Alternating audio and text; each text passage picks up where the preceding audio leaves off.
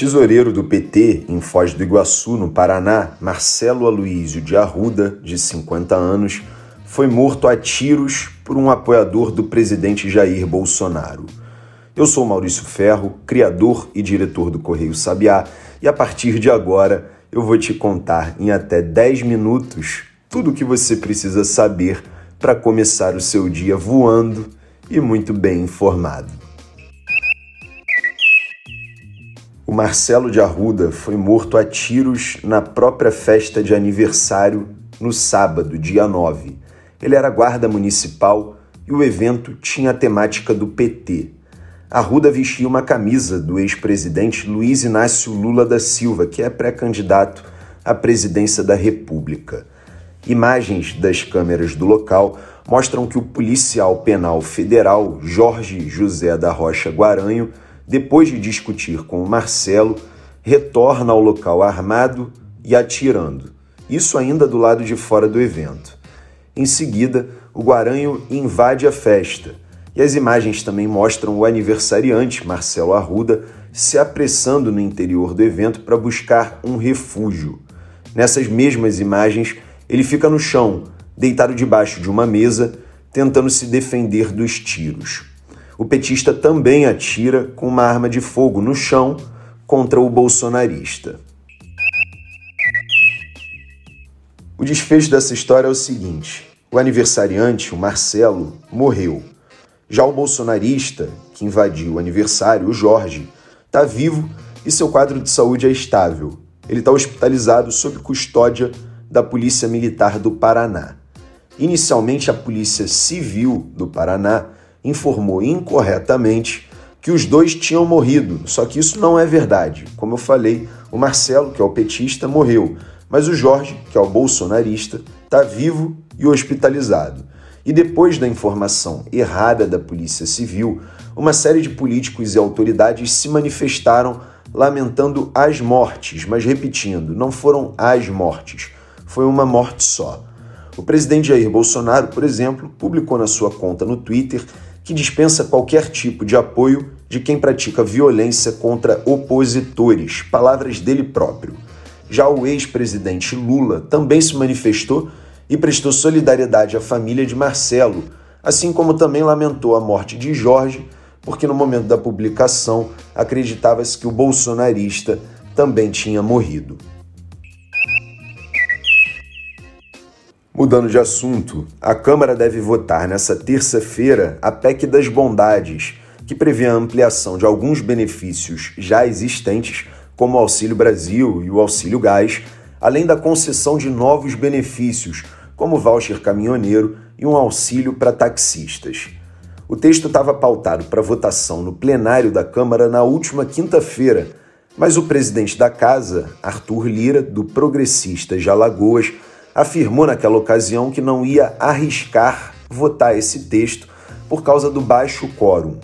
Lembrando que uma PEC precisa ser aprovada em dois turnos por pelo menos três quintos dos congressistas, tanto na Câmara quanto no Senado.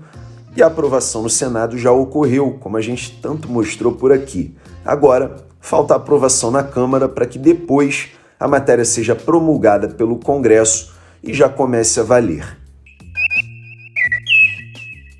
E falando no Congresso, deve ocorrer nessa segunda-feira, hoje, uma sessão conjunta do Congresso Nacional para votar a LDO, que é a Lei de Diretrizes Orçamentárias de 2023, do ano que vem.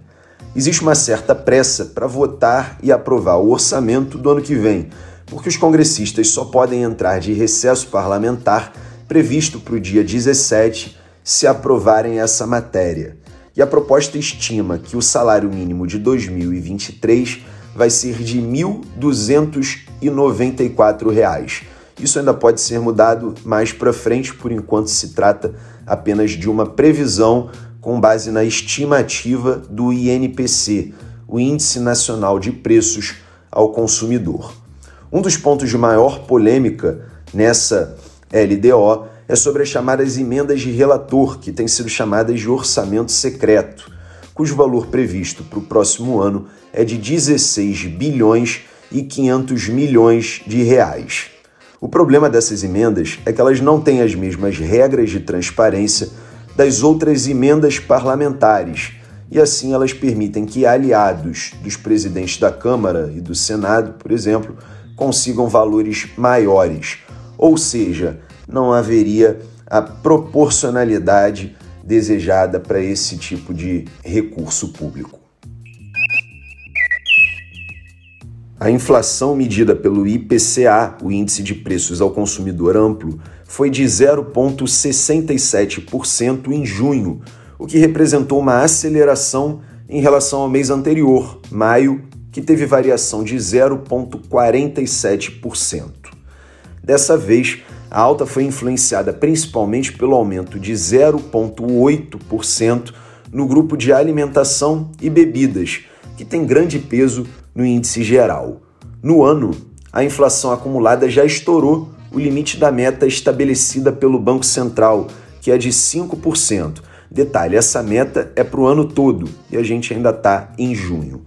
O acumulado da inflação em 2022 até junho já é de 5,49%, ou seja, 0,49 ponto percentual acima do teto da meta estabelecido pelo Banco Central. E nos últimos 12 meses, a inflação acumulada é de 11,89%. E já que nós estamos falando de altas, a Amazônia voltou a registrar um recorde do desmatamento no primeiro semestre desse ano, conforme mostramos numa reportagem no site do Correio Sabiá, que é www.correiosabiá.com.br.